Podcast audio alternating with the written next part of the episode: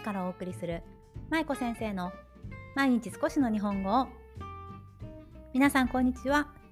ドイツ在住子供日本語教師の舞子です。この番組は現役日本語教師で元小学校教諭である私舞子が海外で日本語子育てをされる親御さんに向けて毎日少しの日本語をテーマにお送りする音声配信です。今電子レンジでちょっとご飯を温めてたのでもしかしたらチーンっていう音が 入っちゃったかもしれないけど大丈夫かな？はい皆さんお元気でしょうか？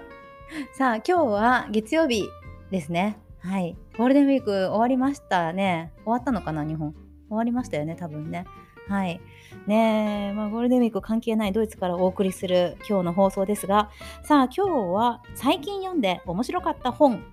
ということで本のご紹介を一冊ねしたいと思います。あのー、あれなんですよね。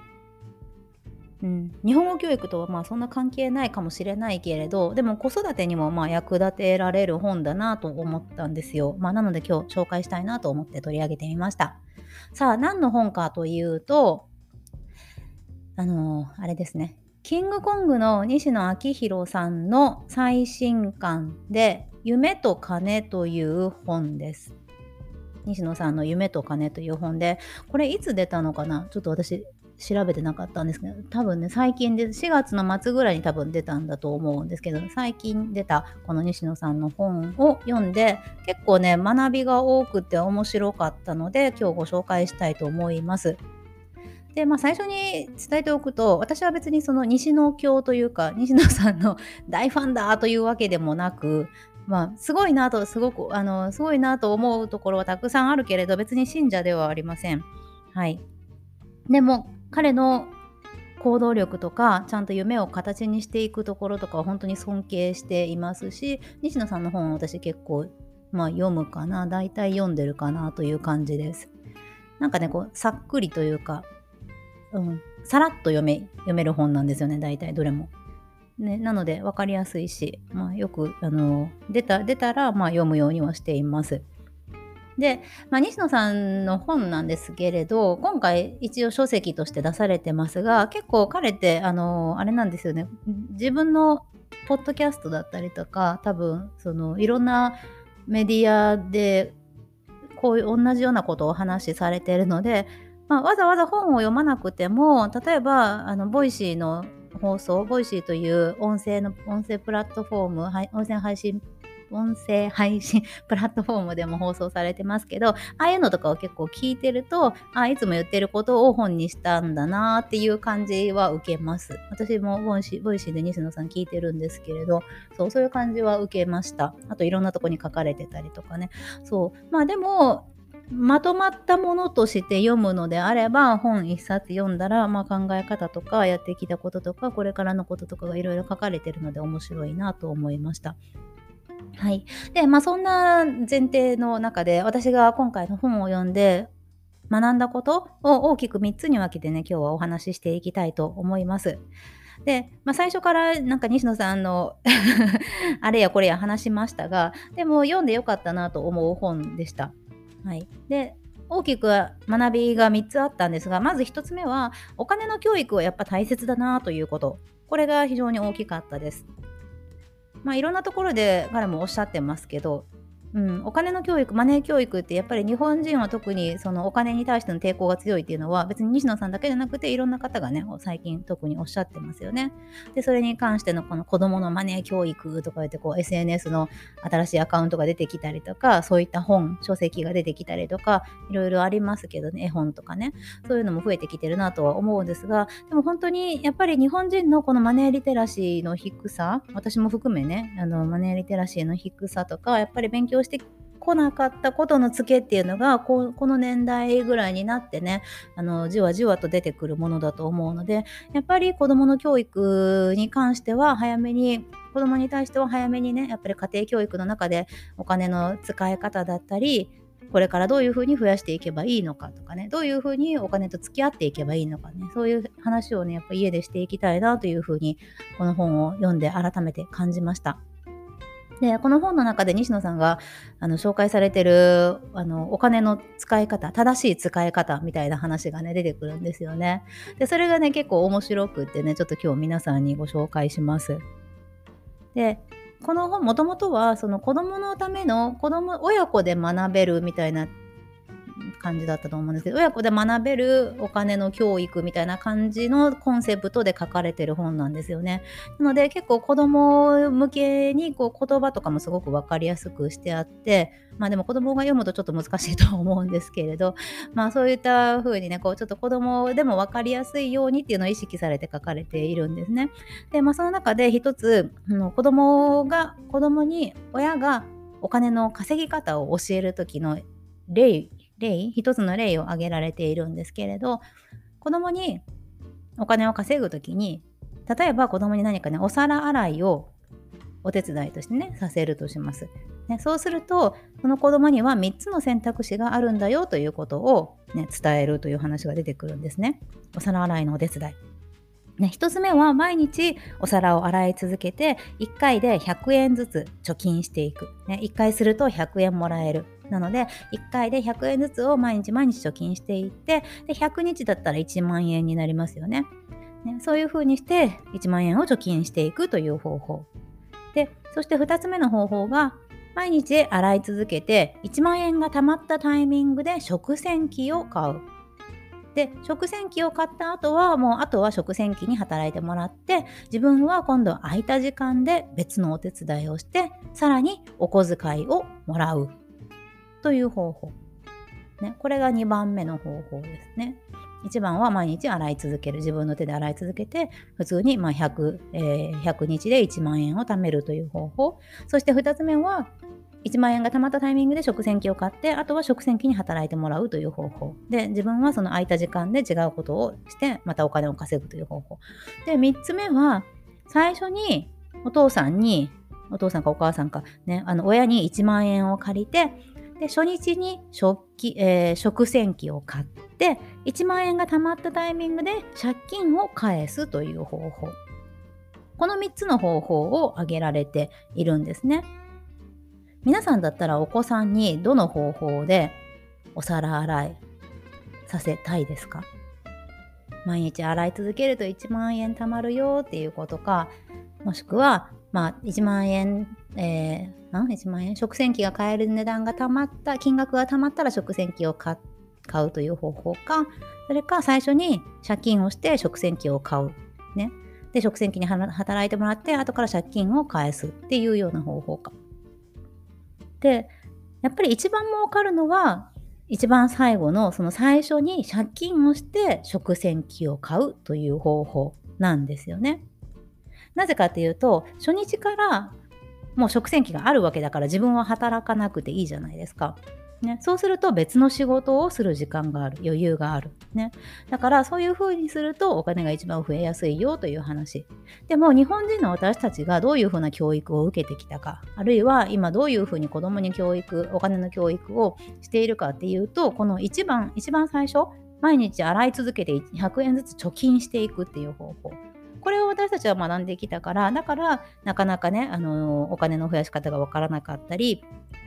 ね、投資、自己投資とかにもね、お金が回せなかったりするっていう話が書かれていたんですね。で、これを読んで、ああ、なるほどなと思って、すごく面白い視点だし、やっぱりこういうところが欠けているのが日本人、まあ日本人だけじゃないとは思うけれど、まあね、特に日本人の、あの、教育、今の教育だとこういう風になるんだなっていうことを感じて、非常に、あの、目から鱗な話でした。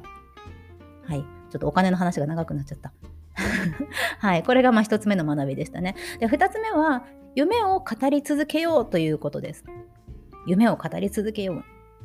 これは、まあ、西野さんってやっぱりこう、自分で自分のやりたいこととか、夢とか、今していることとかをどんどんどんどんアウトプットとしていろんな形で出されている人なんですよね。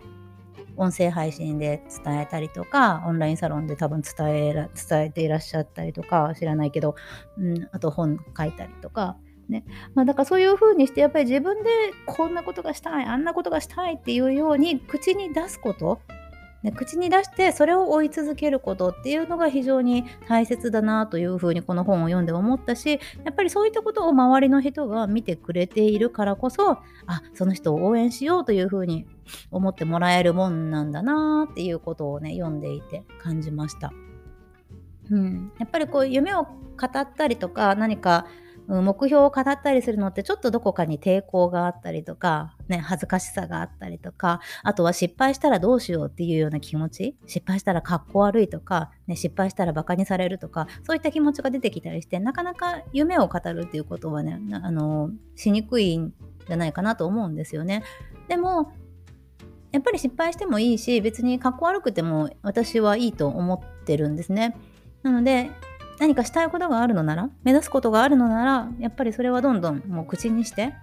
そしてやっぱ口にすると自分の中にもさそういう気持ちってこうストンと落ちてくるんですよね。口にすることで自分自身にも言い聞かせてるような感じがします。なので私も、まあ、西野さんだけじゃなくていろんな方がこう夢を語ってる方いらっしゃいますけどやっぱりそういう人はかっこいいなと思うし、うん、私も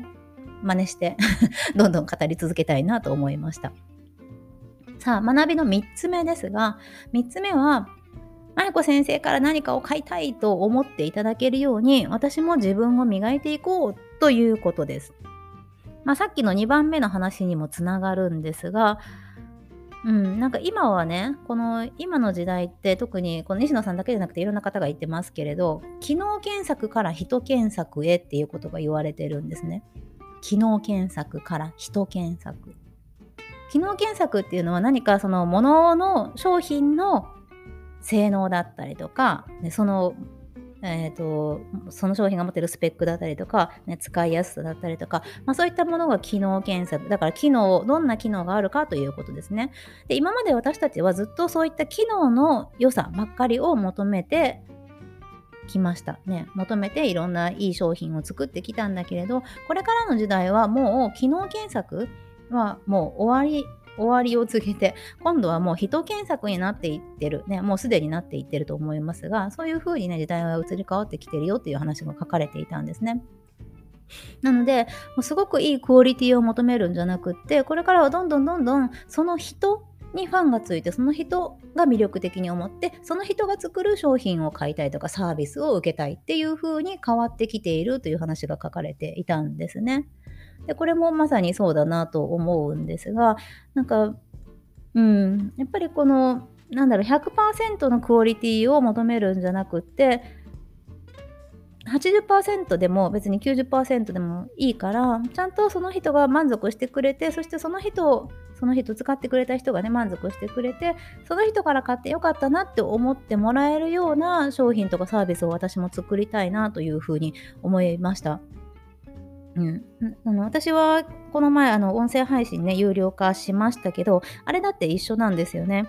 やっぱり有料化するってなって最初にまだ有料配信始めてなかった段階で出しました。その前の日有料配信の初回を出す前の日に告知して、えーと、募集し始めましたがもうその時にすでに加入してくださった方が何人かいらっしゃってでそれってやっぱりなんだろう私に対しての信頼だったりなんだろう今までの積み上げに対しての安心感というかほあの、まあ、信頼ですよね。そういったもので、舞子先生のサービスだったら買いたいとか、舞子先生の放送だったら登録したいと思ってくださった方が、私を信じて登録してくださったと思ってるんですね。別にうぬぼれじゃなくって実際にそうだと思っていてそれが本当にありがたいしやっぱりでもそういうふうになんだろう他の人から見た時に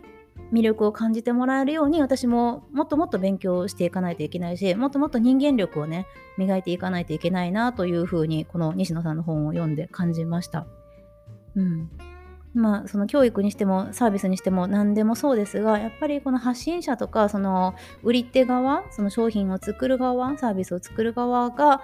勉強していかないことにはいいものは作れないと思うんですよね。それで勉強するためにはやっぱり時間が必要だし時間を生み出すためには時間を作ってくれる何かうんとマシーンじゃないけれど、ね、自分の時間を作ってくれるもの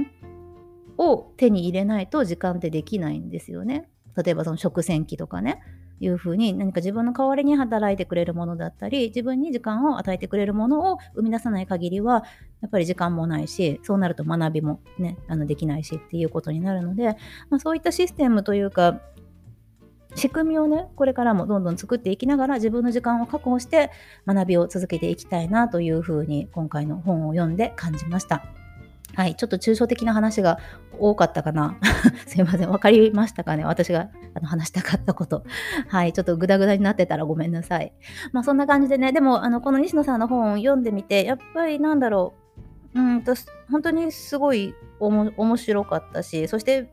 なんだ、あの言葉がね、分かりやすいので、ほんとサクッともう1時間ぐらいでパパッと読める感じの本でした。うん、なので、まあ、よかったら皆さんぜひ手に取ってみてください。そして特にその、今子育てをされてる世代の方っていうのは、これから子供、自分の我が子に対して、お金の教育とか、まあ、どういうふうに夢を追いかけていくのかっていう話もねやっぱり家庭教育の中でしていきたいですよね。うん、そういう時にねこの本を読むとすごくいい参考になるというか指針になるんじゃないかなというふうに感じたので、はい、気になった方はぜひ読んでみてください。今日の、えー、キャプションのところにねリンクを貼っておきますのでよかったら覗いてみてください。はい。ということで今日は最近読んで面白かった本で西野昭弘さんの夢と金という本をご紹介させていただきました。いかがだったでしょうか？ではまた明日、あ、明日はあれですね、有料配信の日です。なので有料配信、有料会員の方は明日、そして無料で聞いてくださっている方はまた水曜日にお会いしましょう。では今日も最後までお聴きいただきありがとうございました。舞子先生の毎日少しの日本語を引き続き一緒に頑張っていきましょう。ほなまたね。